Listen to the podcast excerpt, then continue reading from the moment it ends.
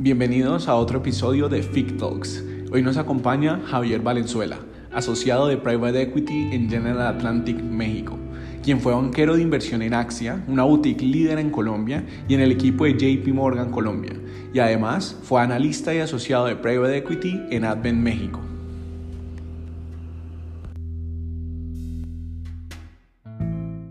Entonces, Javier, ¿cómo está? ¿Cómo va todo? José, todo bien, por suerte. Muchas gracias. Qué bueno. ¿Dónde estás ahorita? ¿Desde, dónde nos recibís la llamada? En Ciudad de México. Cayó basado ya año y medio. Chévere, chévere, chévere. Pero bueno, Javi, contándote un poco, nos gusta iniciar preguntando cuál fue ese primer acercamiento a las finanzas y los negocios y qué te interesó de este mundo. Contanos un poquito de eso.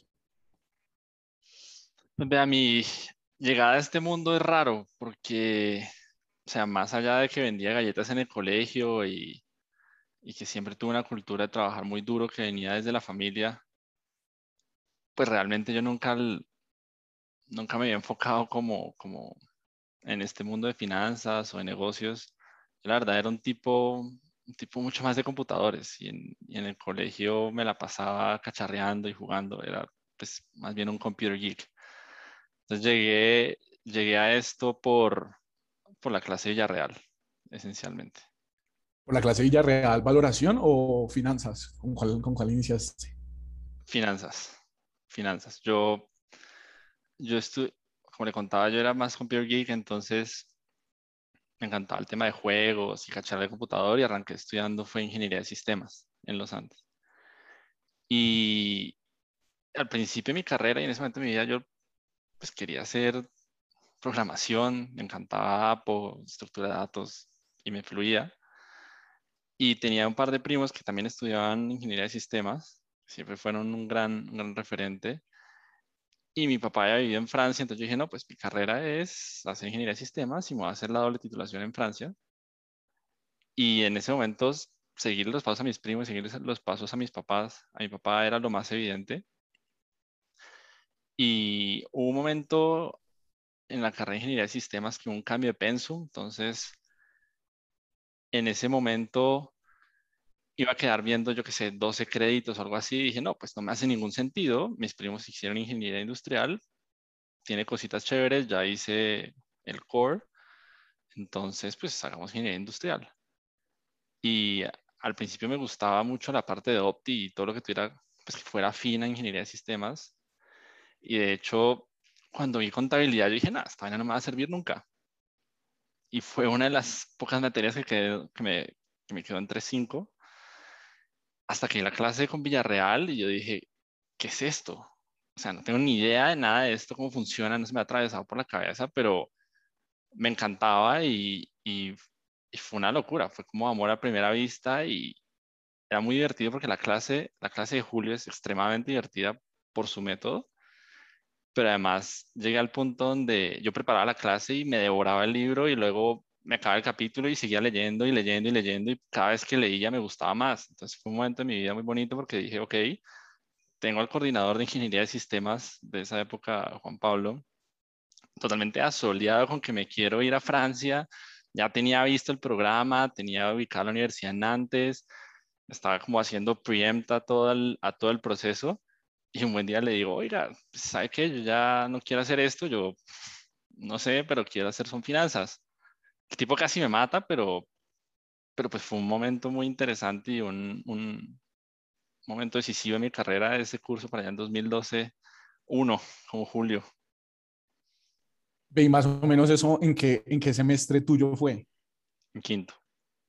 En quinto. Bueno, todavía ya estabas avanzado en la carrera como tal. ¿Cómo, ¿Cómo, empezás a volver a reperfilar como toda esa carrera profesional que ya estabas enfocado por un lado? ¿Cómo la empezás a reperfilar por este lado de finanzas? Pues fue raro porque en esa época, mucho más de lo que siento que pasa ahorita, la gente veía la carrera en finanzas muy asociada a la parte de trading. Y Julio, por lo menos en ese momento me vivieron en las pocas veces que hablaba banca de inversión. Y pues no entendía mucho qué quería decir con eso, qué era eso.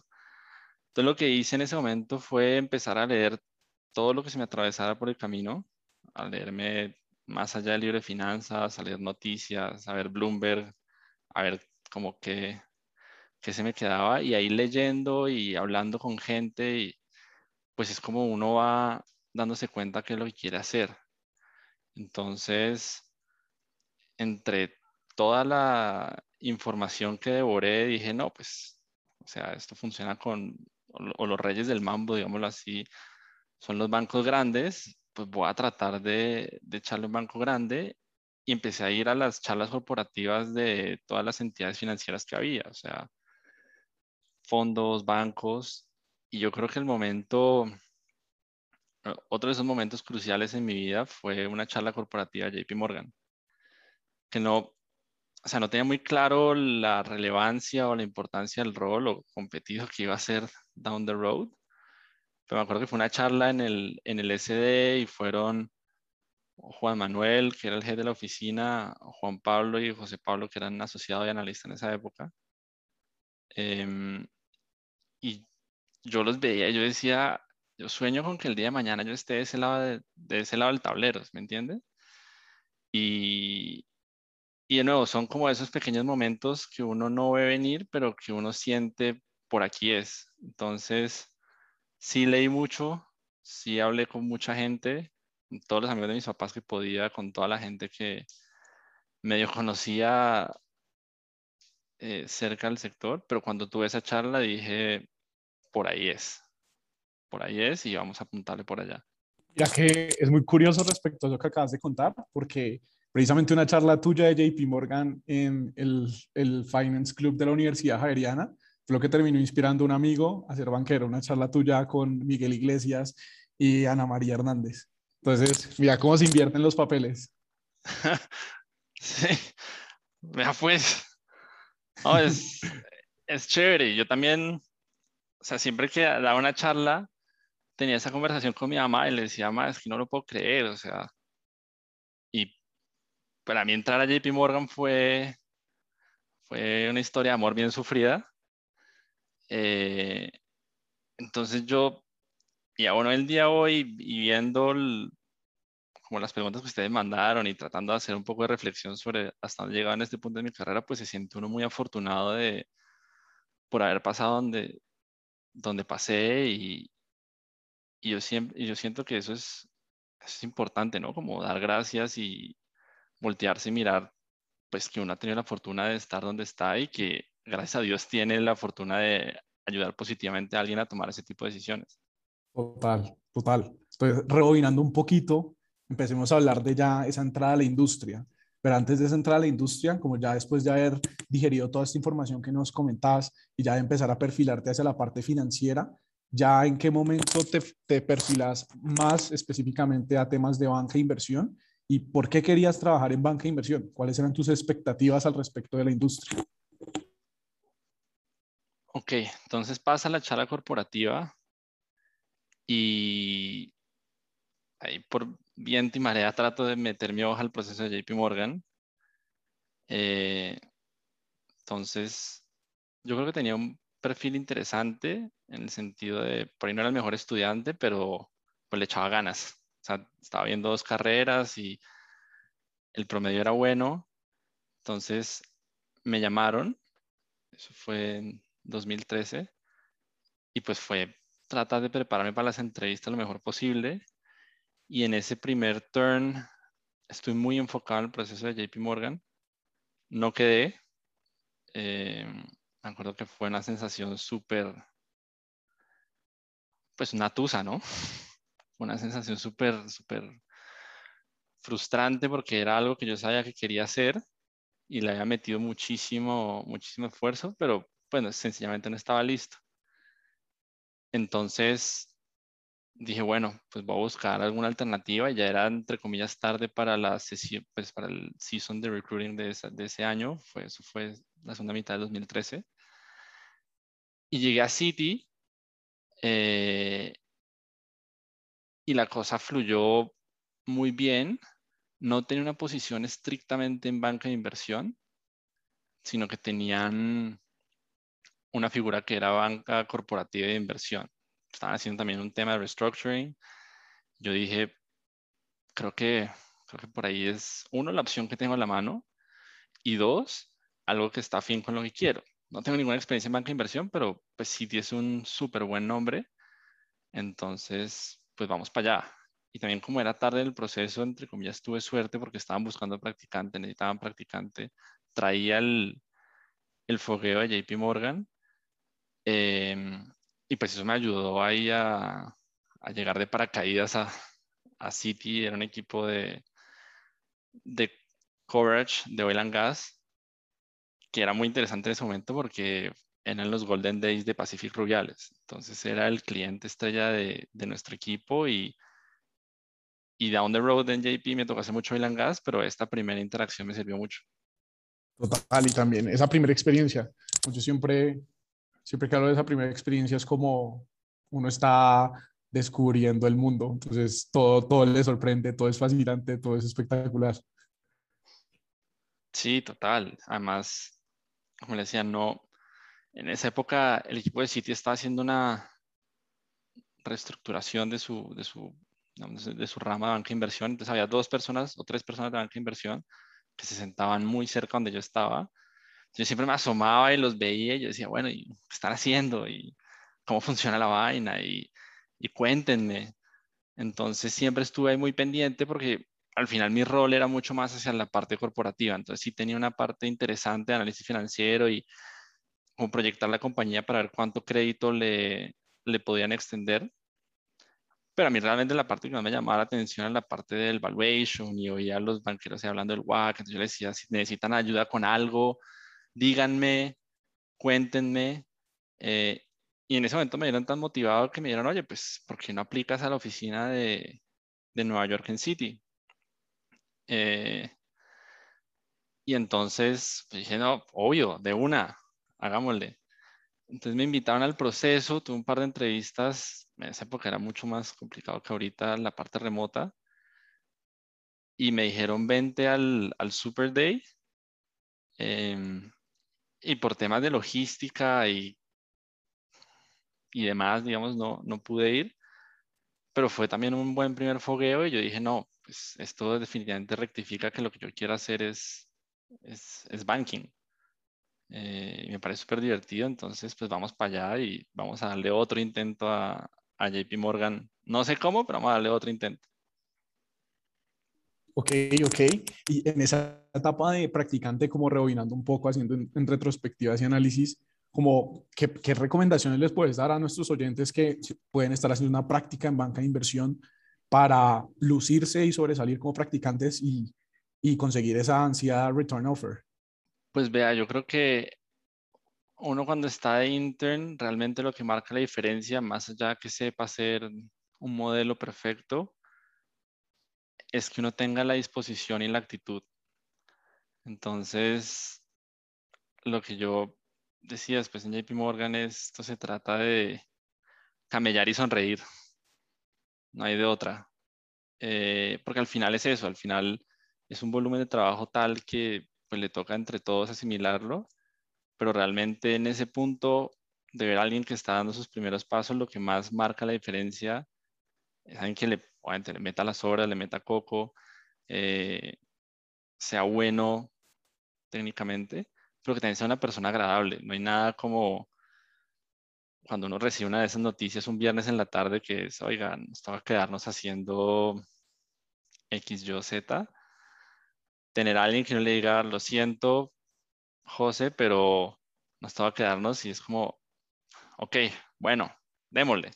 Y en el camino uno está poniendo música y se ríe y, y, y hace que el proceso sea mucho más ameno. Entonces, el, el, día de mañana, cuando uno está trabajando con un intern que, que ayuda, que es bueno, que es sólido técnicamente, pero que también tiene esa parte personal muy fuerte, pues es justamente con el tipo de persona que yo quiero trabajar. Al final, cuando uno está 16 horas compartiendo con alguien, marca mucho la diferencia en que sea una buena persona, en que tenga un, aura agradable y que uno le motive a estar ahí trabajando y, y al final esto es mucho tema de convicción. Entonces necesita gente que esté convencida de hacer esto. Entonces, de nuevo, camellar y sonreír. Ok, perfecto. Camellar y sonreír. Entonces, ahora, ¿qué pasó después de City? Contanos cómo fue evolucionando esa carrera profesional. Ya, entonces yo volví de City decidido a, hacer banking. Y, este también fue un periodo bonito porque en un momento en los Andes donde le tocaba volver a la universidad, eh, acabar los cursos. Entonces yo volví, me quedaba un semestre y en ese semestre ya me quedaban, no sé, nueve o doce créditos. Era una delicia. Pero yo dije, bueno, pues este semestre es decisivo, entonces lo que voy a hacer es redoblar mi estudio, ya no solo con mi tiempo libre, sino como tengo poquitos créditos y yo venía acostumbrado de hacer 21, dije, pues voy a inventarme mi curso de banca de inversión. Entonces me compré, me compré los libros de Training the Street, me el curso de Breaking into Wall Street y puse, creo que tenía tres bloques de hora y media, como si fuera una clase normal de los Andes, y me iba al primer piso de la biblioteca y arrancaba a darle al libro, y dele, y dele, y dele al libro, y había días que era pura parte técnica, otros días un poco más de research, que estaban pasando, no sé, en deals, en que estaban haciendo los bancos, que estaba haciendo JP Morgan. Siempre era como JP Morgan, JP Morgan, JP Morgan. Y también em, leer foros y leer qué estaba haciendo otra gente afuera de Colombia para, para entrar en esto. Yo decía, sea lo que sea, voy a aprovechar este semestre, sí, para salir y disfrutar mi último periodo universitario, pero pues este periodo es crítico. Entonces, entre ese curso y las horas que estudiaba, también me acuerdo que fue una época muy chévere porque me inscribí a un curso de banca de inversión en Canadá, pero fue una experiencia increíble y fue la primera experiencia de networking de decir, que hay gente como yo igual de loca y motivada por hacer esto. Qué chévere, toca volver a, toca volver a, a intentarlo. y entonces, en esa época también fue recruiting de JP Morgan. Esta vez me fue ya mucho mejor. Llegué a la final y no quedé otra vez. Sea, fue además una época donde JP Morgan tomó dos candidatos en vez de uno, como es históricamente, y yo quedé tercero. Entonces, otra vez, otra tusa de yo sabía lo que quería hacer, pero pues no se daba. Entonces, en ese, en ese periodo de estudio y de preparación para el concurso y todo lo demás, pues ya tenía más o menos mapeado a dónde quería y podía ir y apliqué a, a todo lado. O sea, yo apliqué a cuánto banco, cuánta boutique había, pero aunque traté de hacerlo muy selectivamente y traté de que fueran sitios donde hubiera gente que ya había estado por ahí que me que dijera esto es una buena escuela. Entonces, así al final, final del semestre, eh, fue como llegué a Axia. Conocí a alguien de Axia y, y siempre fueron una firma muy, muy, muy reconocida en el medio. Entonces dije, me hace sentido, voy para allá. Antes de empezar a hablar sobre AXA, me gustaría recalcar un, tema sobre, sobre el concurso en Canadá. Y es, esa fue la primera experiencia internacional donde te fogueaste como con los próximos banqueros internacionales. Como ahí, ¿qué fue lo que notaste que diferenciaba de pronto de esas personas que querían ser, banqueros afuera de Colombia, en países desarrollados y en economías más desarrolladas, de por lo menos el equipo tuyo que, quería ser banquero y que lo estaba haciendo desde acá, desde Colombia? Pues que era raro, porque no era gente que viniera de mercado, el usual no era gente de mercados emergentes, había mucha gente de Estados Unidos y mucho canadiense, obviamente. Entonces, era gente que su career path ya estaba muy orientado a yo quiero estar en un banco en Nueva York. Y de hecho, la gente que ganó el concurso era una gente que había hecho un internship en Evercore el año anterior. Entonces, como que más bien eran los asiáticos los que la tenían un poco más parecida a la mía, que decían, bueno, por ahí en Indonesia no hay tanto, no hay tanta presencia de entidades financieras.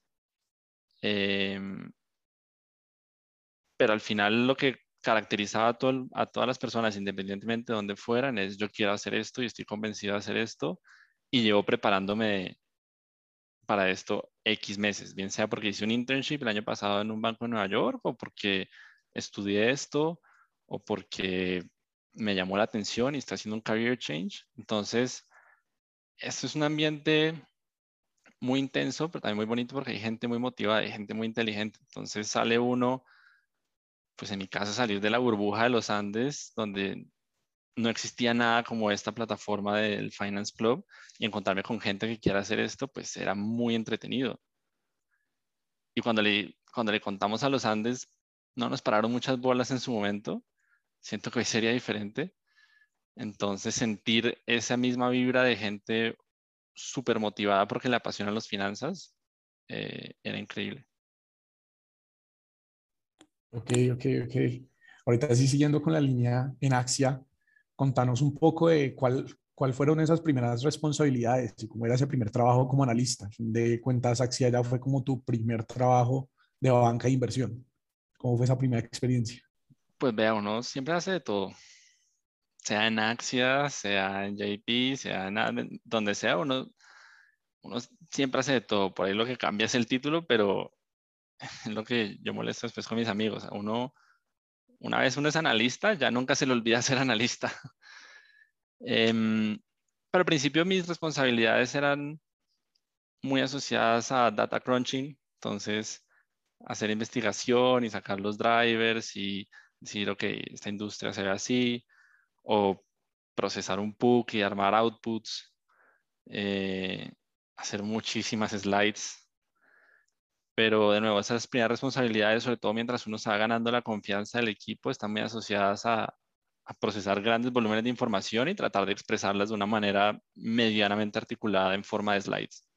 Ok, ok. Y, y después de esa experiencia en Axia, una de, las, una de las firmas boutiques más reconocidas acá en Colombia, ¿cuál considera que es esa ventaja comparativa que gana un analista en una firma boutique? Pues algo que me sirvió mucho en JP, y no sé si es así en todas las boutiques, por lo menos desde mi experiencia, es el exposure al modeling. Em, a uno early on en la boutique le, le sueltan el modelo y es, y es una escuela brutal porque muchas veces cuando uno está teniendo clientes más grandes, uno no tiene ni, ni el tiempo ni, ni le da simplemente la disponibilidad de información para meterse a la minucia y empezar, no sé, a ver los PUCs, a ver los trial balances de la compañía, eh, a ver cómo funciona realmente el pago de impuestos. Entonces, esa, esa escuela técnica que yo recibí en Axia me sirvió muchísimo. Uno, en JP Morgan, pero dos, también para mi vida, para entender cómo funciona realmente una compañía en el día a día, o sea, cómo se hace un anticipo de impuestos, qué implica, qué implica tener capital de trabajo. Porque claro, cuando uno está modelando el capital de trabajo de una cementera, pues no sé, días de capital de trabajo y 30 días y hágale. Pero cuando uno está viendo compañías más pequeñas, ¿qué quiere decir el capital de trabajo? ¿Qué quiere decir que este tipo tenga, en su momento me acuerdo que vi una concesionaria de carros, ¿qué quiere decir que este tipo tenga, no sé, mil, dos mil, tres mil millones de pesos en carros? ¿Qué implica eso para el negocio? ¿Qué implica eso para el cash flow que el tipo tiene atrapado en ese inventario? Entonces, siento que es una, una dosis de realidad muy buena y un nivel de detalle muy bueno que uno por ahí después cuando está en, en, en otras etapas de su carrera no ve. Y sí me enseñaron desde muy chiquito en Axia como cómo hacer las cosas en modeling, qué son buenas prácticas, qué no son buenas prácticas. Y esa fue mi, mi, formación que aún hasta hoy hay cosas que me enseñan en Axia que yo sigo viendo en otros modelos y me hacen ruido. Eh, entonces fue como ese core formation de, de, de, finanzas y aprendí muchísimo en esa escuela, muchísimo, muchísimo, muchísimo. Y perfecto. Yo creo que este sería un tema para recalcar como a todos los que nos están escuchando y en especial si es si están haciendo prácticas si están iniciando esa parte de investment banking, el tema de financial modeling, entre más temprano se aprenda, un skill fundamental. Y en línea con eso, ¿qué siguió después de Axia? Sigamos recorriendo esa carrera. Pues yo estaba en Axia y, y estaba súper enfocado. Yo, como le decía, mi historia con JP Morgan fue una historia de amor bien larga. Sí me acuerdo que yo estaba sentado con, con mi amigo, con mi amigo analista que entró, con Daniel que entró en esa época. Y yo le decía, oiga, pues es que no puede ser, yo siempre quise trabajar en JP Morgan y lo sentí tan cerca y me decía, a mí me pasó lo mismo, yo siempre quise ir a Bank of America. Y entonces eso siempre me quedó dando vueltas y vueltas en la cabeza. Eh, y dos procesos antes había entrado eh, Santiago como, como intern a, JP Morgan, él ya era analista 2.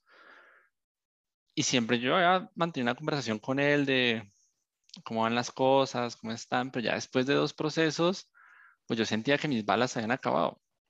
Entonces, por cosas de la vida me enteré que justo en ese, en ese periodo donde contrataron a las dos personas, los dos, por diferentes razones, se terminaron yendo del banco en un periodo de seis meses.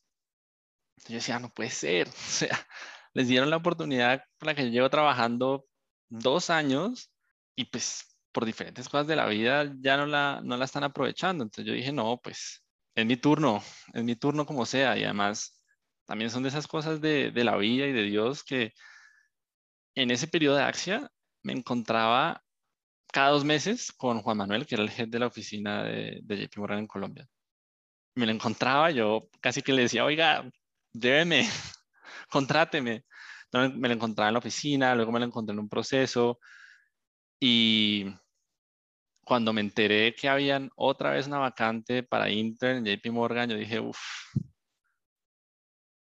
O sea, sí, yo ya soy analista 1 y está a punto de ser analista 2 en Axia, pero me acuerdo que fue una noche que tomé el celular, escribí a, Santi, oiga Santi, todavía puedo aplicar y literal puse eso de modo avión y me fui a dormir.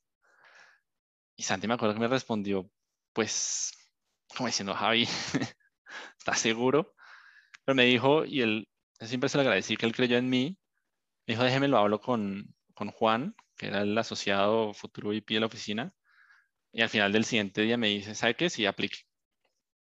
Entonces apliqué por tercera vez y ya pues traía mucho bagaje de lo que había tenido en los dos procesos anteriores traía el bagaje de Axia y pues yo también arranqué a estudiar de nuevo como un loco, otra vez con las guías, buscar cuánta pregunta se me hubiera o se me atravesara por el camino. Y, y las entrevistas fueron rudísimas, porque ya sabían que yo sabía que me iban a preguntar, entonces vinieron haciéndome preguntas súper avanzadas y fue muy, muy duro, pero al final lo que yo lo que yo creo que ayudó es que yo estaba seguro como un loco que yo quería estar ahí y que si me iban a dar la oportunidad, eh, pues no se van a arrepentir, que yo iba a moler hasta, hasta la hora que fuera, que iba a trabajar como fuera. Entonces, era muy raro porque yo siempre sentía una afinidad, y aún en día también la siento, tengo muchos amigos de JP Morgan, sentí una afinidad con la cultura la firma y con cómo es la gente, y yo decía, es que yo tengo que estar acá como sea. Entonces así fue como ese, ese periodo de transición. Ok, ok. Y durante todo lo que llevamos hablando, siempre nos has contado que ese end gold era JP Morgan. Ahora contarnos un poco más de por qué, como qué estaba atrás de JP Morgan, por qué JP Morgan. No, por loco. no, mentira, pero lo que le decía, hay una, había una afinidad cultural que yo sentía con ellos. Yo entraba a JP y decía, gente muy inteligente, pero a la vez muy querida, que me trata súper bien. Y adicionalmente a eso es una plataforma increíble y, estaban haciendo o venían haciendo en los últimos dos años cuando yo entré virtualmente, no sé, 80, 90% de las transacciones que pasaban en Colombia al punto que yo, cuando yo estaba en Axia, me los crucé en un deal y yo decía, pues no puede ser, me, me cruza JP Morgan hasta en la sopa. Entonces yo tenía claro que, de nuevo, que eh, es un tema ya casi que emocional, que yo decía, no, yo, yo quiero estar acá, siento que tengo todo para estar acá y, y, y pues, pues entre la afinidad, la plataforma y la oportunidad que representaba, pues Decía JP Morgan por encima de cualquier otra cosa. Ok, ok. ¿Y cómo fue esa transición de pasar a ser ya casi analista 2 a volver a ser intern acá en JP Morgan? ¿Cómo, cómo volvió a hacer esa curva de aprendizaje? ¿Qué cambió? Uf, fue, fue duro. Fue duro porque era un cambio también de mindset.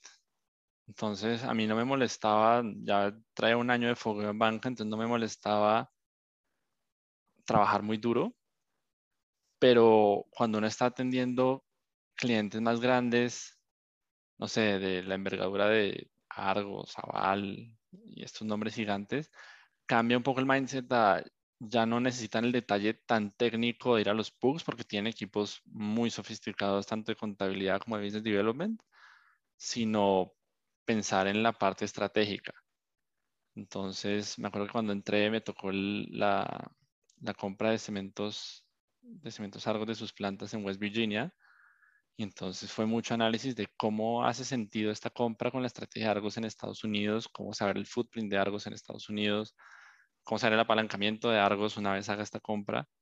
Entonces, por ahí ya no estaba metido al detalle de cómo son los anticipos tributarios de Argos, sino qué implicaciones puede tener esto para el múltiplo de Argos. Entonces, es un cambio, un cambio, un cambio de pensamiento estratégico muy, muy radical y pues la curva es súper empinada porque también hay un montón de expectativas. Entonces la gente dice, ok, muy bien, lo lograste, entraste acá, ahora muéstranos de qué estás hecho. Y, ese, y, y, esa figura de JP Morgan es dura porque uno entra de intern y no es un internship como los de Nueva York, que son un verano, sino es un internship de seis meses. Entonces realmente la entrevista sigue por seis meses y le toca a uno probarse tanto para la firma como para uno mismo, que es lo que uno quiere hacer. Es una curva bien empinada y es, y eso es también muy interesante. Ok, también en temas de como de exposición a modeling, exposición a este tipo de skills, como qué skills distintas cree que se desarrolló ya estando en JP Morgan a lo que venía desarrollando antes, o, sí, o qué cambió en ese tema de exposición. A ver, sobre la exposición, creo que uno tiene exposure a, a clientes, a talento y a una plataforma del banco que es increíble. Entonces, a veces lo que me pasaba era cuando estaba en Axia, como que no tenía los mismos recursos que tenía JP Morgan. Entonces tenía acceso a research, a equipos en la India que me ayudan a hacer slides, a equipos en Argentina que me ayudan a hacer research. Entonces, no es solo uno, sino también es un equipo que hay paralelo a uno que lo está apoyando. Y en cuanto a la parte técnica y de modeling, digamos que al principio me fueron soltando de a poquitos porque veían que pues, yo atrae algo de, experiencia pero es muy diferente hacer un modelo, o, no sé, desde la parte de los pugs, asegurarse que los financials salen, a tomar unos financials que ya están bien armados y decir, ok, ¿qué pasa si combino esto con esta otra compañía? ¿Qué pasa si esta compañía vende esta división? Em, ¿Qué pasa si esta persona lo compra? Entonces, son conocimientos técnicos que de alguna manera dependen en la, en la solidez eh, la redundancia técnica que uno trae antes, pero si son análisis que uno no está acostumbrado a pensar, sino que el, MD que lleva 10 años haciendo esto, pues los trae y le, toca a uno aprenderlo. A la vuelta de 2, 3 años, no medio le va agarrando la onda, pero al principio la curva de aprendizaje es, es brutal. Ok, ok. También, por lo menos, ¿cuál es su perspectiva sobre ese, qué tan cercano es el, el, el equipo de JP Morgan Colombia con el de Nueva York y esa posibilidad pues que mucha gente ve de poder hacer una transferencia y ya llegar a Nueva York como tal en esta plataforma de un banco internacional. Mi caso fue súper afortunado, la verdad, porque sí me tocó trabajar mucho con el equipo de Nueva York y JP tiene eso bien montado. Es un equipo, desde mi experiencia regional, entonces muchos de los staffings era yo el analista, pero el asociado estaba en Nueva York o en Brasil y eso, eso hace que le toque a uno trabajar mucho con gente de otros países y pues pueda conocerse con gente de otras partes del equipo. Uno. Y dos, JP tiene una figura chévere y es que lo manda uno de, de analista a hacer un rotation de cinco meses en la oficina de Nueva York, también para que lo vean y lo conozcan a uno. Em, y yo también por esa época de mi vida dije, yo, yo quiero ir a trabajar en Nueva York. O sea, esto es el siguiente paso natural, yo quiero trabajar en Nueva York. Em, y la puerta siempre estuvo abierta, pero es una puerta que se abre con trabajo. Entonces me dijeron como, sí, pensémoslo, veámoslo, y pues también es un cambio importante para todo el mundo, ¿no? Porque sacan recursos de Colombia, ponerlo en otro lado, pero llegaba el momento, me lo ofrecieron y me, dice, me dijeron, Javi, ¿quieres venirte a Nueva York? Y yo dije que no, pero dije que no porque, porque me di cuenta que, por lo menos para mí, la vida en Nueva York es espectacular, sale uno y conoce un montón de gente, pero para mí sí me hace falta el trópico. Entonces, entonces cuando se me abrió la puerta a mí no la tomé, pero, pero había mucha gente antes de mí que, que la había tomado. Ok, ok, ok. Y, y esa oportunidad en ese rotation, como que te llevaste esa cultura de trabajar en Nueva York, precisamente de trabajar en top tier en Nueva York? Pues que es un trabajo duro. O sea, yo ya lo, cuando uno está en Bogotá y está, no sé, llegando a las 2 de la mañana a la casa y la mamá le dice uno, uy, mijito, ¿tienes sueñito? Pues uno, uno lo siente, pero es muy diferente cuando uno está en Nueva York y ve que todo el mundo lo está haciendo y pues si uno vive en Midtown, probablemente los vecinos también entran a una institución financiera, camina y todo el mundo va hacia los bancos, entonces es un ambiente muy fuerte y muy intenso, donde todo el mundo que está en Nueva York realmente está con ambición de lograr algo. Entonces eso sí lo motiva a uno a, como a, subir su, su, su nivel y a esforzarse un poco más. También pasa que, por lo menos yo soy muy madrugador, entonces yo siempre preferí, no sé, irme a las 12, 1, pero volver a las 6. Entonces también veía uno que la gente que se queda hasta las 4 de la mañana, luego llega a las 10 de la mañana, 10 y media, se toma un cafecito y está arrancando a las 11 y media, luego para en la tarde. Entonces, algo que no me gustaba era eso, como esa cultura de me quedo hasta tardísimo, pero no necesariamente es el uso más eficiente de mi tiempo. Em, entonces era como una mezcla de me encanta estar acá, me, me motiva y me desafía un montón, pero había cosas culturales con las que yo no me sentía tan identificado y había mm, pues un estilo de vida muy intenso que yo decía, por lo menos para mí necesito algo más de balance, eh, algo más, como decía, de trópico. Entonces, pues lo disfruté, amo Nueva York, después volví como tutor eh, al training y me lo gocé muchísimo, pero, pero yo sí tuve claro que, que vivir allá en ese momento de mi vida para mí no era una opción. Ok, para, para cerrar este, este tramo de analista en JP Morgan, como, ¿cuál considera, como te pregunté en la parte de boutique, o cuál considera que es esa ventaja comparativa de un analista Bulls Bracket? Y precisamente también, ¿qué, ¿qué debe hacer un analista en estas firmas globales para sobresalir del resto? Porque como nos has comentado, todos tienen la ambición, todos quieren dar la talla, pero pues también ya con la experiencia nos puedes contar un poco de cómo sobresalir en estas firmas. Pues la ventaja que yo siento que, que, tuve, y también fue algo muy particular mi experiencia, es que mi experiencia de banking fue realmente regional. Eh, y es algo que no, no iba a poder obtener antes. Entonces tuve un deal en México, eh, una IPO que finalmente no salió, pero que me hizo trabajar muchísimo y me trajo muchísimo acá.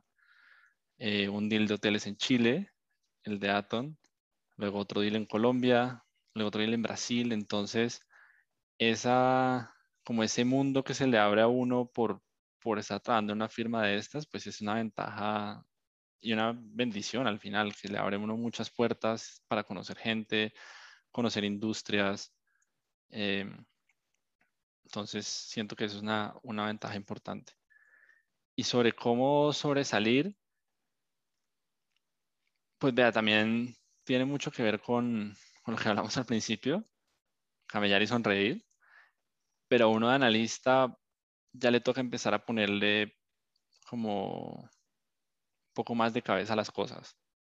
Entonces, un buen analista obviamente ejecuta y si uno le dice necesito A, hace A, pero siento que el gran analista hace A y luego le dice, mira, haciendo A me di cuenta que, no sé, deberíamos incluir también eh, B.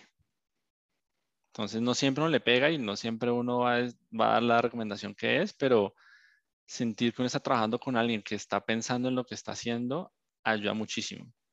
Porque uno, pues también por la carga de trabajo, muchas veces tiende a, volverse como un robotcito. Entonces no piensa. Entonces necesitan los comps, necesitan un benchmark, necesitan un DCF. Y es uno a, o sea, a sacar las cosas tan bien y tan rápido como puede, pero nunca está pensando en cuál es el mensaje que quiero transmitir, hace sentido lo que me está dando. Y alguien que se para un segundito y dice, no sé, esta valoración cuando la miro versus los múltiplos me da una locura. Eso es un diferencial porque al final es el trabajo del asociado. Es alguien que le ayuda a uno a masticar eso desde antes es, es muy valioso. Ok, ok, ok, súper por ese lado. Y ahorita bien ya entrando en esa transición de analista asociado, ¿cómo fue ese proceso para, para llegar a ser asociado en JP Morgan? Pues fue un internship de tres años y medio.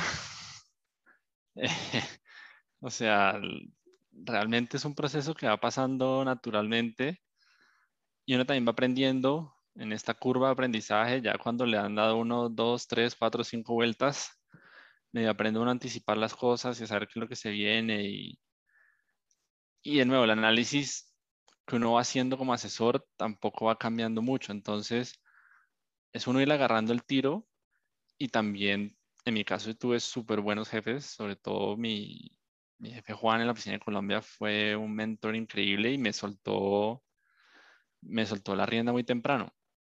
Entonces, entonces fue un proceso, como decía, de tres años y medio de aprender cómo es que funciona el banco, pero al final es un on-the-job training. Sí, uno tiene un, un entrenamiento formal de una semana, pero realmente uno se lleva preparando para eso tres años y medio.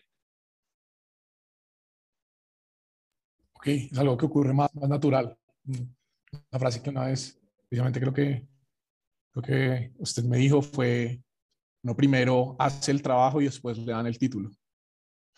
Tal cual, tal cual. Y así tenga el título, uno, lo que le decía antes, uno nunca, nunca deje de ser analista.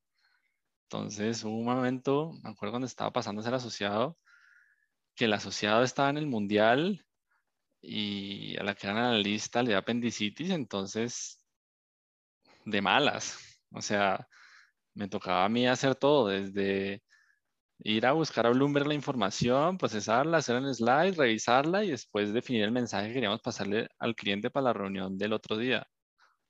Entonces, sí era analista, pero esa vez fui intern y fui asociado también. Y es algo que pasa muchísimo. Y sobre todo después en PI es algo que pasa muchísimo. Y varias veces has mencionado ese tema de comunicar las cosas, como ese tema de judgment, como en su momento, ¿qué preguntas te hacías o qué preguntas se te pasaban por la cabeza para ir perfilando esa mejor forma de comunicar las cosas? Es algo que me costó, pero aprendí a hacer, es pensar qué me van a preguntar. O sea, si, si yo veo esto y yo le, decía después a, a la que era la intern, Acá Juan cuando vea esto va a decir esto. Entonces, cuando él nos diga esto, tenemos que responderle A, B, C o D. Entonces, el judgment lo va sacando uno también porque va trabajando con gente mucho mejor que uno y le va uno aprendiendo. Cuando uno aprende a pensar, este tipo que me puede preguntar, por dónde puede venir, ahí es donde uno realmente va desarrollando criterio y va diciendo, ok, esto no me hace mucho sentido esto, esto no sé cómo comunicarlo y si no sé cómo comunicarlo, pues tengo que revisarlo porque, porque seguramente a alguien más se le va a ocurrir que, que no está fácil de comunicar o que no hace sentido. Entonces así es como a uno sacando el judgment, a punta de, de estrellarse, la verdad. Ok, ok. Ya, ya cerrando esa etapa en JP Morgan, ya después de más de cuatro años en, en la empresa, y pues precisamente en la firma de banca de inversión, porque después se viene una transición, en la industria de banca de inversión, perdón, porque después se viene una transición. Si tuvieras que elegir una o dos enseñanzas, ¿cómo ¿con qué te quedarías de, esos momentos, de ese tiempo? Pues de enseñanzas yo creo que hay dos. Uno, la cultura del trabajo, que es Mejor dicho, uno aprende a trabajar cuando hace sol, cuando hace lluvia, cuando no está triste, cuando no está feliz. Entonces, es una escuela impresionante para, para enseñarle a uno a trabajar y a trabajar fuerte. Eso sí se me quedó. Y lo otro es cómo transmitir mensajes cuantitativamente. Es una cosa es decir, esta compañía es muy interesante porque viene creciendo un montón. Otra cosa es decir, no sé, esta compañía está tradeando un múltiplo 20% por debajo de los peers y viene creciendo 50% año contra año, que es, no sé, 15% para arriba de la media. Esa forma de comunicar los mensajes creo que es algo que uno aprende early on en, en la carrera y le sirve a uno mucho. Eh, yo creo que eso es para mí lo más importante de banking. Ok, nuevamente el tema de comunicación, el tema de comunicación de los resultados. Exacto. Ok, y finalmente para cerrar esta etapa, ¿qué recomendaciones le darías a nuestros oyentes que precisamente seguro muchos están pensando en aplicar a estas grandes firmas, estas bulge bracket? ¿Qué recomendaciones darías para aplicar a, estos oyentes, a nuestros oyentes? A ver, todo empieza por uno, ¿no? Entonces, uno tiene que estar seguro que esto es lo que uno quiere hacer y dedicarle y meterle lo que decía Julio horas calzón y sentarse, abrir el libro y enfrentarse con que uno no sabe y que tiene que leer y aprender más allá de lo que le enseña la universidad y más allá de lo que dice el libro. Entonces, paso número uno. Lo otro es aprovechar el networking. O sea, siempre lo decían las charlas, como hablen o búsquenme, lo más probable es que tome la llamada y encontremos 15 o 20 minutos para hablar o hagamos una entrevista de, simulación, pero no es mucha la gente que lo hace. Mucha gente no aprovecha el network que tiene ahí al alcance de la mano, mucho más ahora que lo que yo tenía en mi época. Y tres, paciencia. O sea, al, al final, ahí sí como dice el dicho, Dios sabe cómo hace sus cosas y lo que es para uno es para uno y uno tiene que ser paciente y, agradecido también en dónde está en cada paso del camino, porque las cosas que uno menos espera, cuando uno mira hacia atrás y conecta los puntos, le sirven un montón. Entonces, esto no es un, no es un sprint, esto es más una maratón y es estar apasionado de que esto es lo que uno quiere hacer, pero también acordarse que es un trabajo al fin de cuentas. O sea, esto no es la vida de uno, esto no lo define uno como persona, hay mucho más allá de la vida que saber hacer un DCF, un WAC, eh, que es súper apasionante y súper divertido, sí, pero, pero pues hay muchas cosas más allá de, del Excel. Total. Y, y, en línea con eso, precisamente yo creo que por ahí está un tema de transición. Ya después de cuatro años en la industria, quieres hacer una transición. Contanos un poco el racional de por qué hacer esa transición a private equity. ¿Por qué querías trabajar en, en una nueva industria? Pues a mí el, el bichito private equity se me pegó, digámoslo así, estando en JP, tuve la posibilidad de trabajar en un IPO para un porco de Advent y ahí me hice súper amigo y quedé cercano aún hoy al, al, que era asociado en esa época, Fer. Em, y me parecía súper divertido lo que hacían, como que era más allá de, de simplemente asesorar a la compañía y decirle deberías hacer esto o creo que tu compañía vale X. Eh, me parecía un paso natural para tomar. Y la verdad lo que estaba sintiendo en JP era que ya estaba llegando a un punto donde no me las sabía todas, pero el trabajo se estaba volviendo, entre comillas, repetitivo. Entonces dije, mm, no sé, hay algo como que no me cuadra y, y, y quiero intentar algo diferente.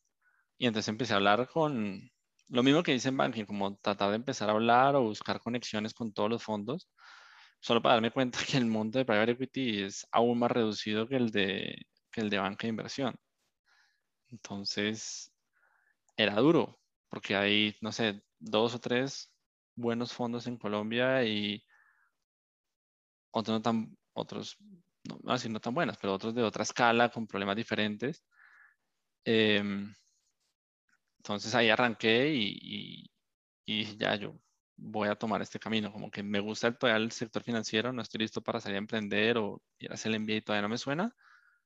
Quiero, quiero experimentar esto.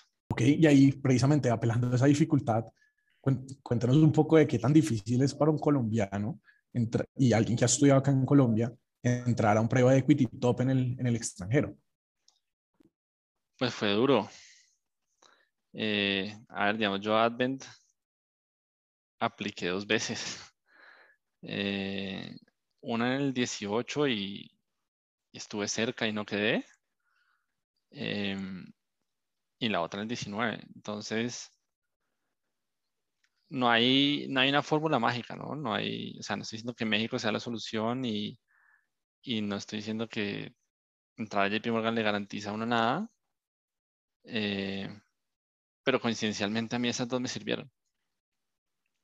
Entonces, sí hay tema de preparación, pero también hay mucho tema de, de suerte. Y de nuevo, que a veces no lo entiende, pero pues lo que es para uno es para uno. Ok, ok. Y, pero en temas más, digamos, más tangibles de cómo ser competitivo en estos procesos, que uno compite, menos en su caso, que competía contra mexicanos, que ya tenían visa de trabajo en México, que ya tenían experiencia en México, como uno cómo logra ser competitivo con, contra ese tipo de candidatos. Ya, ya, ya. Y hablando un poco de ese contraste entre el mindset y el skill set de un banquero de inversión frente a un inversionista de prueba de equity, ¿cómo haría ese contraste usted? Uf, es muy diferente. A mí, a mí me costó duro dejar el mindset de, de banking, porque uno, un banquero es un advisor. Entonces, eso implica que uno no tiene, no tiene el pellejo puesto ahí. Entonces, uno a veces trata de que todas las cosas tengan un spin positivo, como, no sé, si una división eh, de una compañía viene operando mal, pues uno dice, viene operando mal, sino uno dice, tiene potencial para un turnaround. Em, entonces, dejar ese mindset de, de darle espina a las cosas para que sean positivas me costó mucho porque parte del, del ser investor le tocó enfrentarse con las cosas que son y, que no son. Eh, y no tener miedo a decir, esto no me suena. Porque si uno no tiene ese, ese criterio, ese judgment, pues hay, hay dinero de por medio y hay decisiones de por medio en las que la gente que está trabajando en el equipo con uno que es mucho más reducido está dependiendo. Entonces sí fue, fue difícil cambiar de mentalidad, muy difícil. Y en temas de trabajo, también, ¿cómo, cómo cambió ese trabajo de analista en banca de inversión a analista en prueba de equity, por ejemplo? Además que ya venía de ser asociado en banca de inversión. Claro, entre comillas fue, fue un, un step down. Entonces, sí fue un cambio de, de cassette importante porque las horas eran un poco mejores. O sea, acababa a las 12, pero acababa cansadísimo. Porque me tocaba estar pensando mucho en lo que estaba haciendo y en qué implicaciones tenía esto para una inversión o para una compañía. Entonces, algo que rescato mucho a es el técnico que tiene. Son de un thoroughness impresionante y se meten muchísimo al, al detalle y era algo, y son detalles que un banquero no se fija, como, no sé, un poco lo que hablamos antes, uno coge capital de trabajo, días de rotación y ya está. Cuando uno está en una firma de esta, le toca meterse a entender por qué el ciclo de capital de trabajo está así, por qué tiene inventario 90 días esta compañía y por qué ha venido creciendo, no sé, las reservas de inventario. O o temas más operativos del negocio, como cómo está, me acuerdo que vimos un deal de universidades muy intenso, muy grande, cómo está evolucionando el enrollment de estudiantes remotos en un campus en Tabasco. Entonces, a veces cuando uno era banquero, pues simplemente agregaba la información y decía el número total de estudiantes es este, pero no tenía mucho detalle de cómo estaba en Tabasco versus cómo estaba en Ciudad de México, cómo está en Monterrey. Y es ese nivel de, como de conciencia que le toca no tener un inversionista, lo que lo hace mucho más desafiante. Ok, eso otra vez apelar al judgment que nos contabas en temas de banca de inversión, pero un judgment enfocado a más decisiones de inversión que decisiones de cómo presentar las cosas de, como, con spin-off positivos. Exacto, acá le toca a uno tratar de sacar la información como es y enfrentarse a la información que es, no necesariamente verle el upside y eso, sino tratar de ser lo más objetivo y, técnico posible. Y en eso, lo que decía, Advent era una, fue una escuela impresionante porque es gente muy inteligente, súper bien preparada y con un nivel de atención al detalle impresionante. Ok, y en, línea con eso, y pues entendiendo como toda esta exposición que tuve y como todo este nuevo entrenamiento y esta nueva curva de aprendizaje a la que se enfrentó, ¿me hubiera preferido iniciar su carrera desde el, sí, desde el inicio en prueba de equity? Pues creo que sería mejor investor, pero la verdad la respuesta es que no, porque mi experiencia de vida en IB fue increíble. Y por ahí me demoré más de lo que me hubiera gustado, pero haber estado en, en banking me dejó una experiencia, o sea, amigos, haber tenido la posibilidad de ir a Nueva York, haber podido tener la posibilidad de trabajar en otras partes del mundo, pues en otras partes de la región por lo menos que no en Colombia, porque cuando uno está en un, en un fondo es mucho más enfocado en la actividad local y también es un network increíble de gente. Entonces, cambiar todos esos momentos que viví, pues fueron los que me trajeron aquí también. Entonces, no, no lo cambiaría. Ok, sí, Investment Banking tiene la fama de ser una super escuela para lo que sea que venga después. Exacto. Bueno, posteriormente ya se vuelve asociado en, en Advent.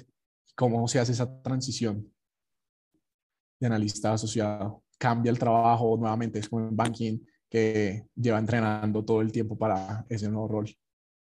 Es un poco diferente porque uno sí ya entrenando y ya aprendiendo de gente que lo ha venido haciendo, pero es un poco más desafiante porque uno empieza a liderar partes del proceso uno mismo. O sea, ya el, el, el VP no es como en banking que lo va coachando a uno sobre dónde tiene que ir, sino que acaba uno liderando frentes eh, y el VP sigue muy presente, pero ya es, ya lo ve uno más como una herramienta de apoyo que un recurso que tiene que estafiar y decirle qué hacer. Entonces, eso para mí fue súper desafiante, como empezar a liderar cosas y a que lo llamen a uno los advisors, el banquero, el contador, el abogado, hacerle preguntas a uno, simplemente porque uno es el punto de referencia en algunos frentes, pues lo hace también más, más, más desafiante y empieza uno a desarrollar un nuevo skill set que es realmente el, del, el de hacer deals. Y no solo como lo aprende un banquero, que es hacer la valoración, el el reporte, porque solo una arista del proceso. Proceso de deal making tiene muchísimas más aristas, tributaria, legal, contable, comercial. Entonces le toca a uno aprender a abrir la mente y a, y a poder navegar las inquietudes y lo que le están diciendo cada uno de estos asesores para al final mantenerlos enfocados a todos de hacer el deal. ok, me quedaría con esa parte de expandir la mente, expandir las matrices que uno tiene en la cabeza y empezar a considerar otros matices. Sí, total, porque es que lo, lo va a llamar a uno y me, acuerdo que yo era colombiano, tenía cero experiencia en tributaria en México y me llamaba el asesor tributario a ver cuál era la duda que yo tenía, cómo me ayudaba a resolverla y me tocaba aprender on the go y había un ángulo tributario sobre, sobre este de universidades que estamos viendo muy específico y me tocó aprender a modelarlo eh, esa semana y a defenderlo esa semana. Entonces es, es, es tipo de cosas que cuando uno está banquero es como, bueno, la parte tributaria lo verán los tributaristas. Acá es como, no, no, no, lo ves tú. Eh, entonces sí, sí le toca a uno abrir muchísimo la mente y, y también pues un tema de empatía y de comunicación, de saber qué me está queriendo decir el advisor y yo qué necesito que él haga para que el deal funcione. Ok, y una pregunta más enfocada al tema de logística de, estas grandes, de estos grandes fondos, y es qué tan cercanos son los equipos de la TAN con los equipos de Nueva York, por ejemplo, y qué tan fácil es hacer una transferencia, así como en estos bancos internacionales de investment banking, que pues sí se ve posible esa transferencia. En, en Advent era poco más complicado que en, que en, JP porque hay un fondo LATAM. Entonces es una estructura completamente aparte de, del fondo global. seguramente se puede hacer y me acuerdo de, un caso, una persona que se fue a la oficina de, de Palo Alto, creo, pero no es como la norma. Eh, obviamente uno cuenta con, con, la red de apoyo y, y, hay, y, uno puede siempre escribirle a la gente en, en, con el buzón interno, pero no es esa visión que tenía JP de somos un equipo regional y el día de mañana tu path de evolución tiene que pasar por Nueva York. Acá es más un tema de preferencia. A ver, yo creo que el, el tema con Advent es como tiene esta estructura el fondo LATAM, por eso tiene otras restricciones. Ahorita en GA es un solo fondo y eso se siente porque todos los incentivos están alineados de la misma manera. Em, entonces, hay gente que lo ha hecho, pero no, como son equipos tan pequeños, mover recursos de un lado al otro, pues implica desajustar estructuras en un país o en otro. Y también el nivel de especialidad que desarrolla uno, pues está muy enfocado hacia el país donde está basado. Eh, seguramente estoy seguro que en ambas firmas hay de poder, simplemente nunca me, nunca me puse a pensar en cómo, cómo iba a ser el proceso para cambiarme de geografía. Ok, estabas más alineado con el trópico también, y México. Ah, 100%. Apenas. bueno, ya cerrando esta, esta etapa en Advent como tal, nuevamente la misma pregunta de JP Morgan, ¿qué te llevas después de año y medio en Advent y qué consideras que distinga a estos inversionistas de Advent como tal? Ok, ¿qué me llevo? Como el, el proceso de aprendizaje de, de pasar de ser banquero a, a ser investor. Entonces, el investing mindset fue algo que, me, que aprendí en Advent y, y me llevo con también esta apertura mental para hacer análisis súper rigurosos y súper técnicos en frentes no necesariamente financieros, como por ejemplo meterse a la parte comercial. Eso antes no lo hacía de banquero y me parece me parece súper integral para la formación de uno em, y me ayudó muchísimo a abrir la mente.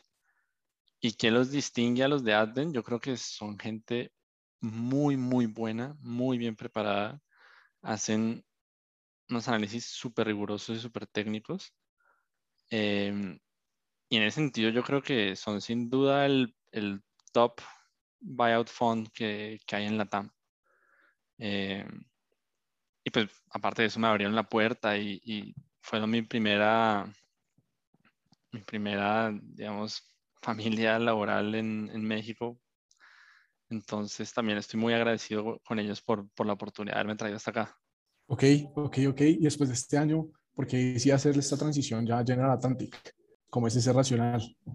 Pues todo esto pasó por casualidad, porque yo estando en Advent, eh, también estaba muy enfocado en prepararme para el MBA y era como parte natural del proceso y, y lo venía pensando y lo quería hacer. Y un buen día me escribió un headhunter, me dice, puedes hablar y yo, claro, eso lo aprendí en JP Morgan, que uno siempre tiene que tomar esas llamadas porque uno no sabe el día de mañana que está buscando trabajo o que no tiene trabajo. Es mejor tener un headhunter en la buena, digámoslo así, que ser el banquero prepotente que, no, que desde su torre de marfil nunca le va a pasar nada, sino pues, tiene uno que estar todo el tiempo consciente de que uno es parte de una firma mucho más grande que si el día de mañana decide prescindir de uno, pues ellos van a, van a seguir operando. Uno no necesariamente puede tener la vida resuelta. Entonces tomé esta llamada, me contaron de, de la oportunidad. Yo conocía a GA, no tanto, pero sabía quiénes eran, sabía que era una firma muy buena. Y, y, lo pensé y al principio dije, mm, no sé, o sea, estoy como enfocado en el MBA. O sea, me parece una oportunidad súper interesante. Eh, entonces él me, el headhunter me dijo, ok, y me llama a las horas y me dice, ¿sabes qué? ¿Por qué no hablas con Luis, el head de la oficina? Eh, yo le dije, bueno, no, voy a decirle que no a esa llamada. O sea, Luis, Luis Cervantes es una eminencia, es, o sea, sabía quién era y, lo respetaba muchísimo. Yo dije, no, pues obviamente va a tomar la llamada con Luis. O sea, que, qué privilegio poder conocer a alguien así. Y de nuevo fue uno de esos momentos como cuando estaba en la universidad y tomé la clase de Julio que se le abre uno la cabeza y, y de un momento a otro se pregunta como, wow, ¿cómo no me he enterado de esto? Porque yo al final lo que había decidido estando en Advent y pensando en el MBA y haciendo todo ese proceso de reflexión de qué quiero hacer con mi vida es yo quiero ayudar a Colombia y el día de mañana no sé cuándo me encantaría montar en Colombia.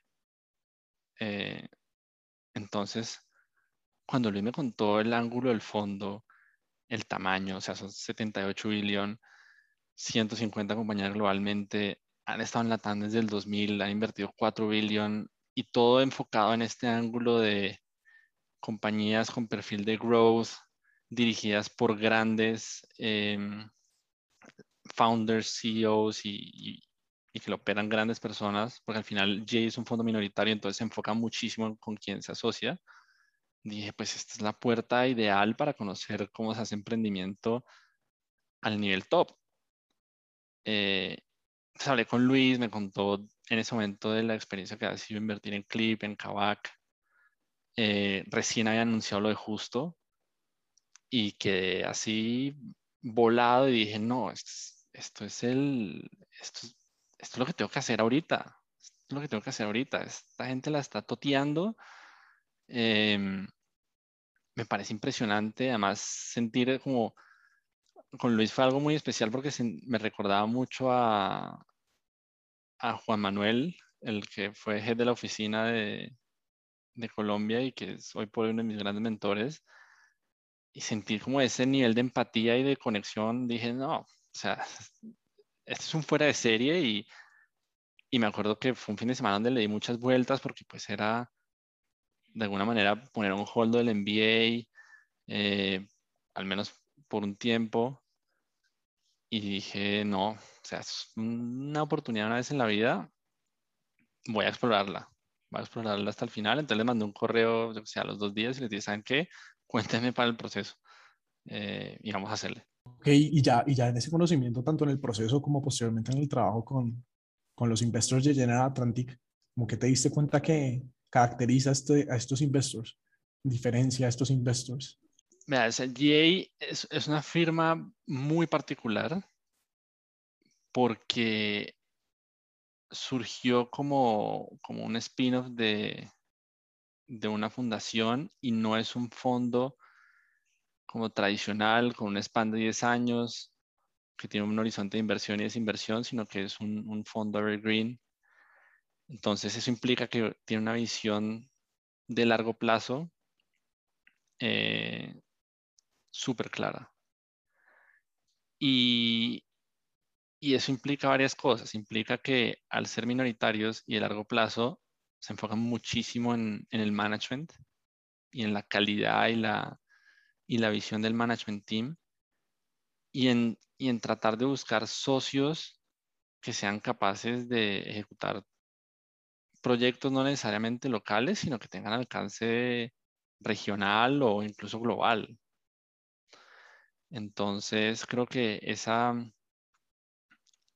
esa visión de largo plazo, ese enfoque por grandes management teams, por problemas que puedan escalar, que tengan TAMs gigantes y que adicionalmente tengan la lista de que vengan creciendo mucho, pues los hace únicos. Al final GA es una firma de growth equity y lleva haciéndolo 40 años, entonces lleva entendiendo cómo funciona esto desde hace mucho tiempo de que pasara la locura que está pasando ahorita en el mercado.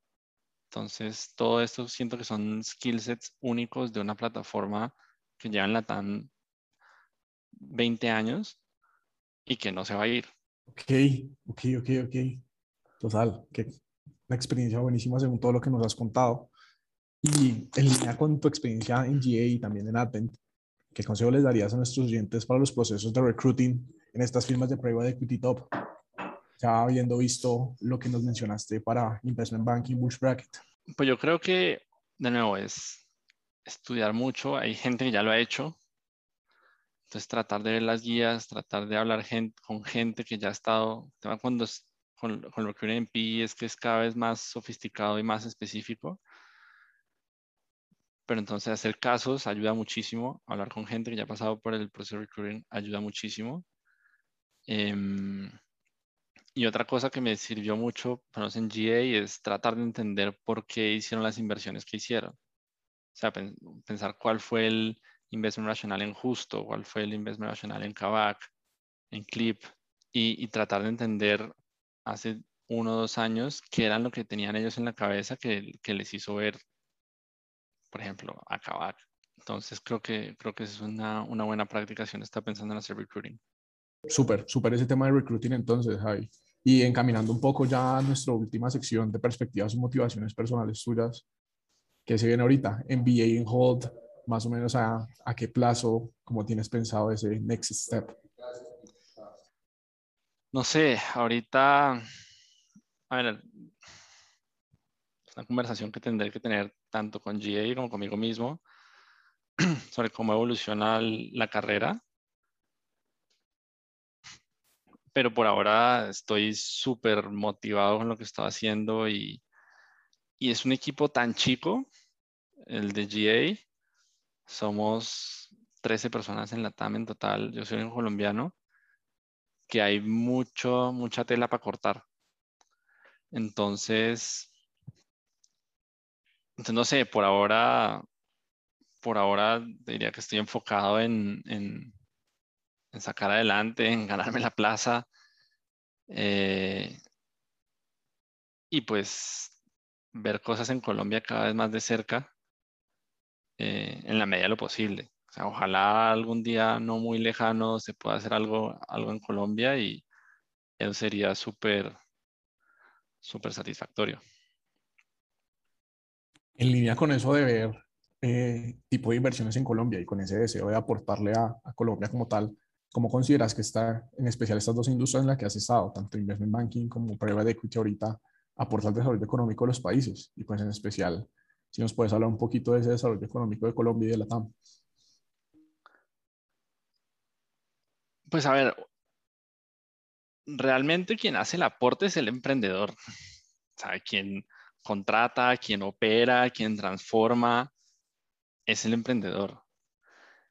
Habiendo dicho eso, por la industria de, de PI ayuda a, darle gasolina a esos sueños. Entonces, es muy interesante cuando uno entra a estas firmas y, no sé, a mí también me emociona cuando pago en un clip o cuando veo el camioncito de justo, cuando veo o escucho gente que compró su carro en Kavak, porque se siente uno parte del sueño del emprendedor y al final eso, eso es lo interesante. Y nosotros nosotros vivimos para bien o para mal una región que tiene muchísimos problemas, pero a la vez como tiene esos problemas, no sé, de fraude, falta de educación, falta de confianza, burocracia, pues hay oportunidades inmensas de hacer transformaciones gigantes y ahorita lo que he visto en la región es que está explotando con, con gente que ya no necesariamente está pensando en voy a hacer el XYZ de Estados Unidos, pero en Colombia, o el XYZ que hay en Europa, pero en México,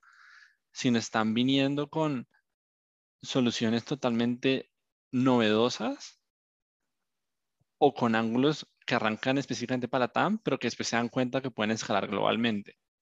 Siendo un ejemplo de eso, por ejemplo, D-Local.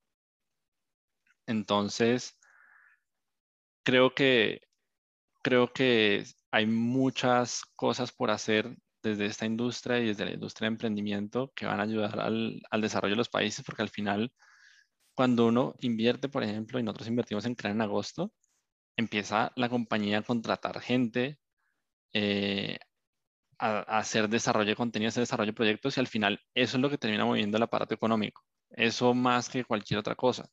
Y se siente bien. Ahora, Colombia lo que pasa es que, y lo he, lo he visto, cuando uno lo mira por tamaño, es un mercado chiquito. Entonces, realmente, si uno mira las compañías más grandes, tres o cuatro, hay entidades financieras o con un ángulo financiero. Entonces, lo que quiere decir esto es, Colombia tiene un potencial enorme por la gente que tiene, o por lo menos yo creo eso, pero a la vez tiene el challenge de que tiene que salir muy rápido de las de sus fronteras para poder tener compañías realmente con tamaño interesante. y eso es, lo, eso es justamente lo que está pasando. Entonces, ahorita en México hay una comunidad de colombianos asociados a startups que vienen y, y trabajan duro y, y, y, le meten y dejan el nombre del país en alto. Y eso está bueno. Entonces, siento que estamos viendo una etapa donde ojalá la, la escena de emprendimiento colombiano y, y los emprendimientos colombianos más allá de Rappi exploten y, muestren todo lo que tiene el país para dar, porque la verdad es que el colombiano, cuando yo lo veo acá trabajando en México, trabaja duro y, sabe que no hay nada regalado. Entonces, pues eso está bueno. Mira que eso va muy en línea. Precisamente, ahorita estoy en una de las clases de Villarreal y él hace mucho énfasis en que la verdadera forma de crear valores es invertir en proyectos reales que precisamente contraten gente, que generen empleo, que creen cosas y así es como se crea el valor. En línea con eso que mencionas de que el emprendedor es el que verdaderamente es el que hace mover como todo este aparato económico. Exacto, exacto. O sea, hay, siempre hay un loco, un visionario, un genio que, trae ideas y pues, la tarea de uno es, es apoyarlo.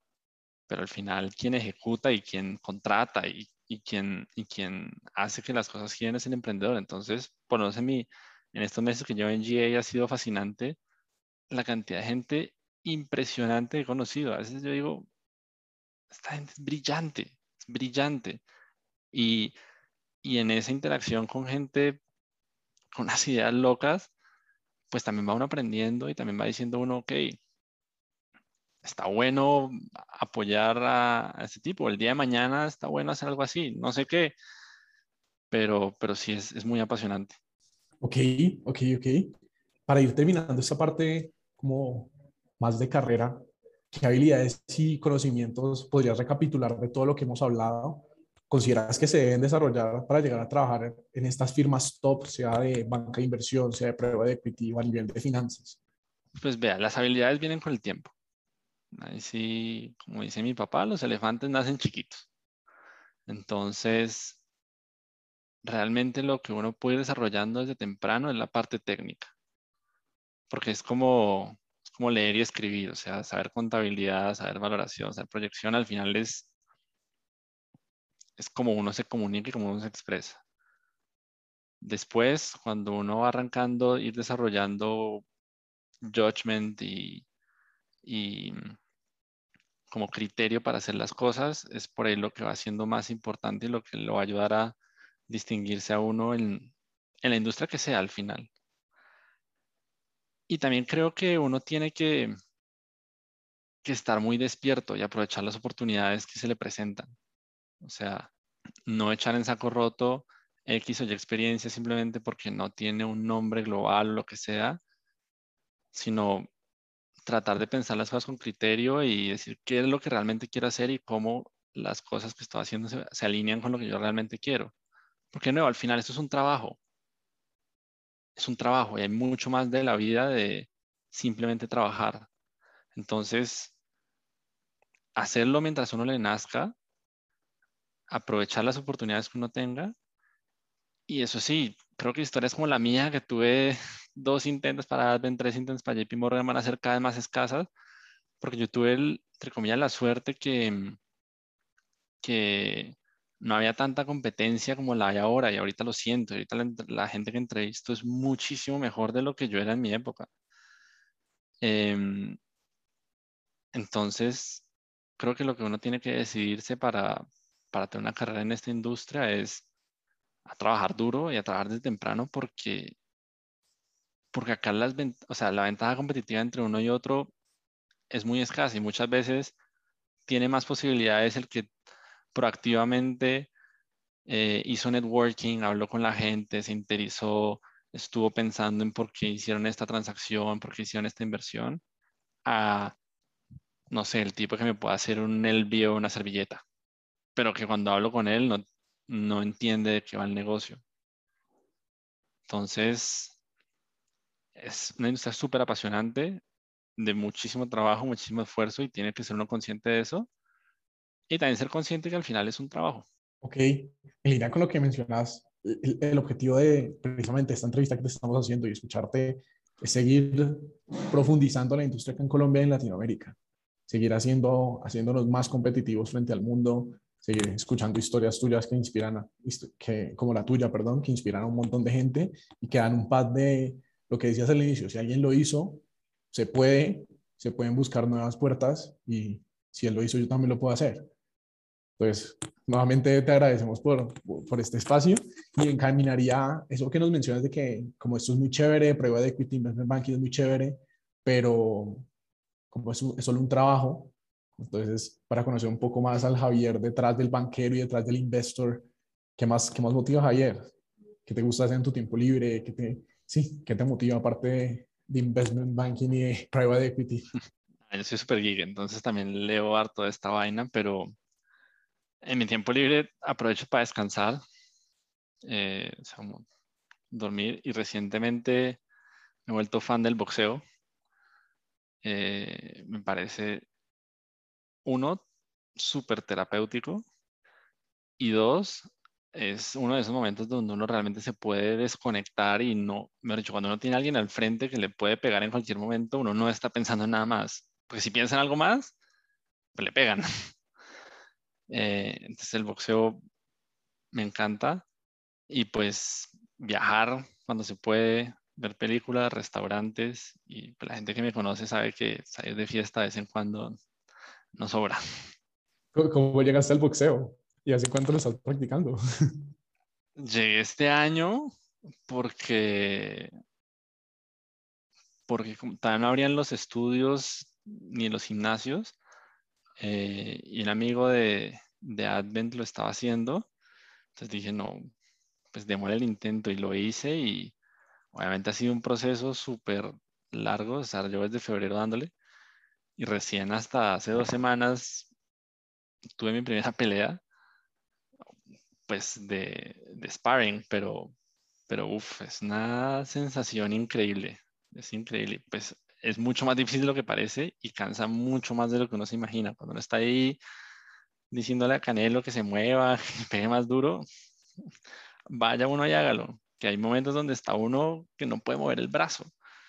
Entonces, súper recomendado, súper recomendado el boxeo. Otra curva de aprendizaje más que está escalando entonces. Uf, pero esta sí, esta sí duele, ¿verdad?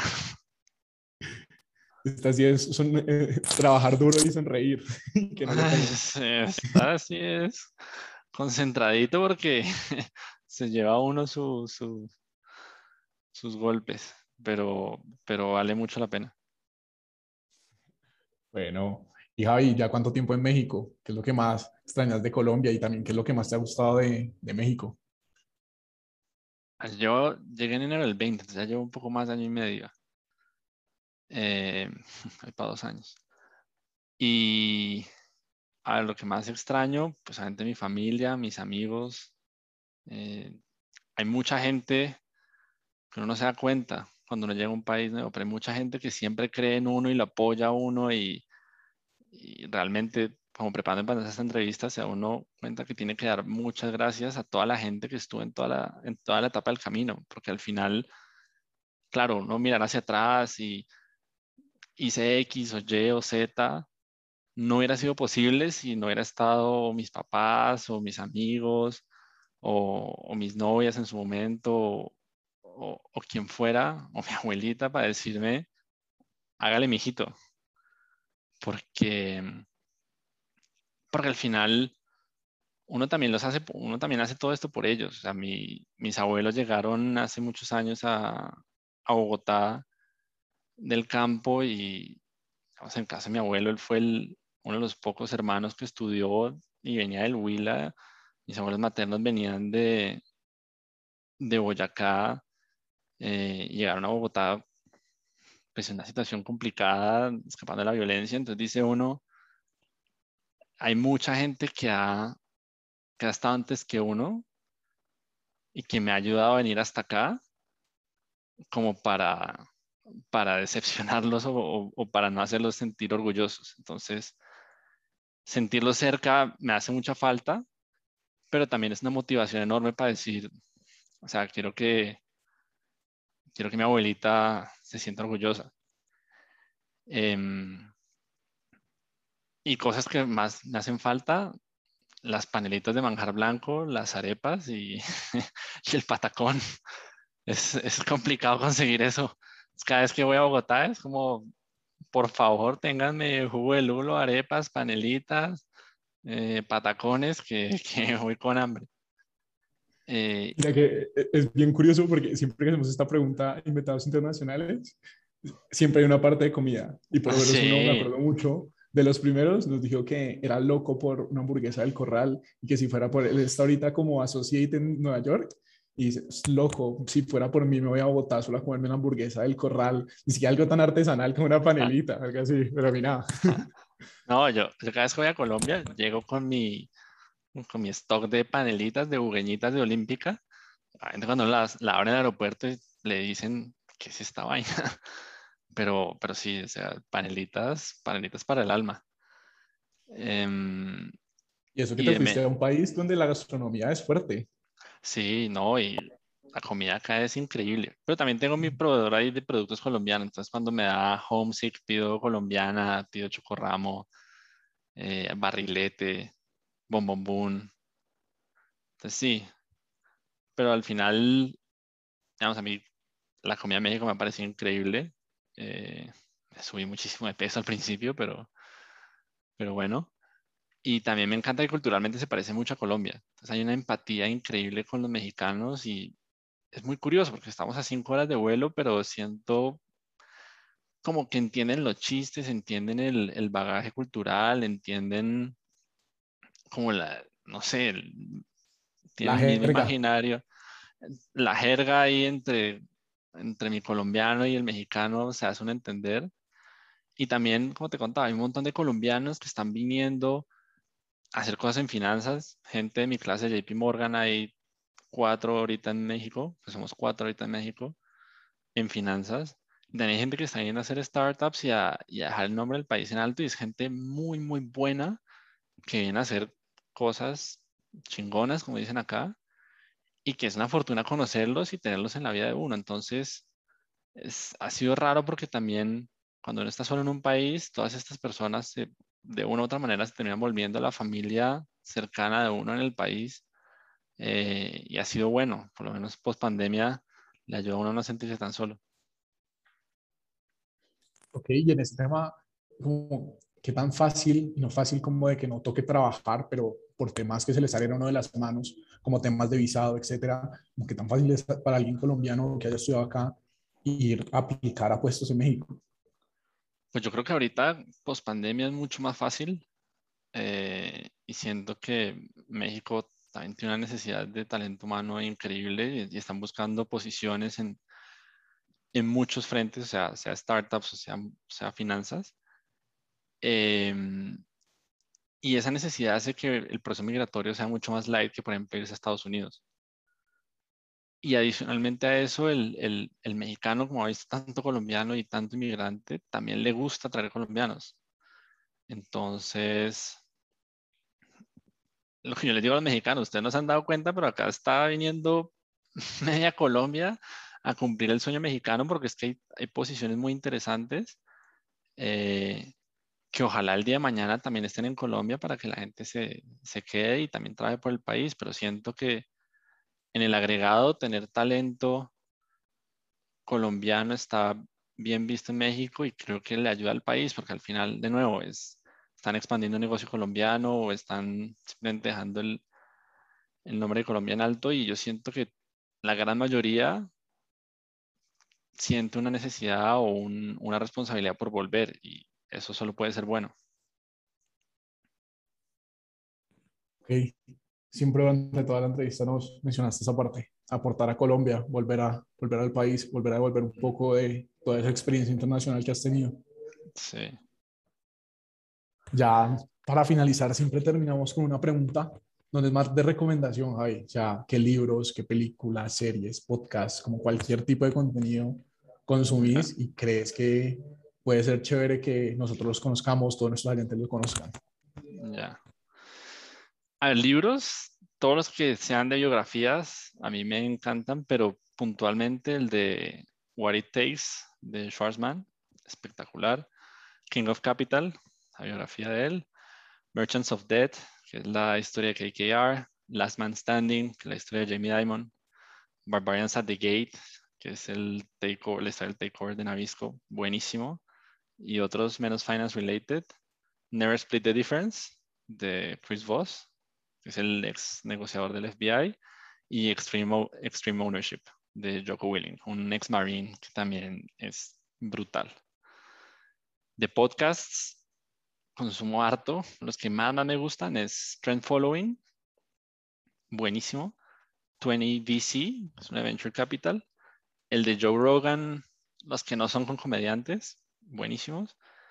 Y otro que sacan unos programas bien interesantes de vez en cuando es Free Economics.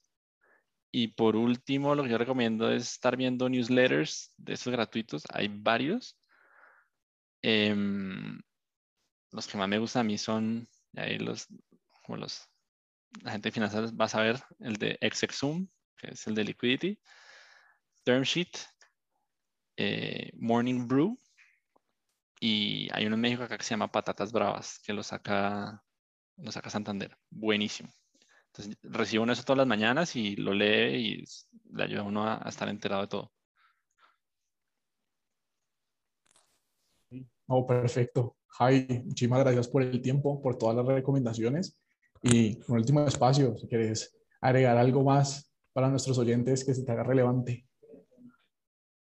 Sí, por ahí un último, un último mensaje, y sobre todo a la gente que ya está trabajando en esto, que ojalá lo oiga. Eh, de nuevo, es un trabajo y también la responsabilidad de uno cuidarse, no solo físicamente, haciendo boxeo y demás, sino cuidarse emocionalmente. Y, y el tema de la salud mental en trabajos así de alta, de alta presión, como que muchas veces trata uno de cubrirlo y de, y de disimular que nada pasa, pero, pero es algo que uno tiene que ser responsable por uno mismo, uno es responsable de su felicidad y buscar ayuda no está mal, eh, buscar psicólogo no está mal, estar mal no está mal. Entonces, si es una invitación a, a, a, la gente que quiera hacer esto, lo está haciendo, no se olvide de, de nuevo, que eso es un trabajo y que uno tiene que cuidarse emocional, espiritual y físicamente para poder durar. Si no, eso se puede volver un martirio. Eh, creo que eso es lo, último que diría. Perfecto, Javi. Nuevamente, muchísimas gracias por todo el tiempo, muchísimas gracias por, toda, por haberte abierto con nosotros en toda tu experiencia profesional, súper valioso y espero que nuestros oyentes también hayan aprendido un montón.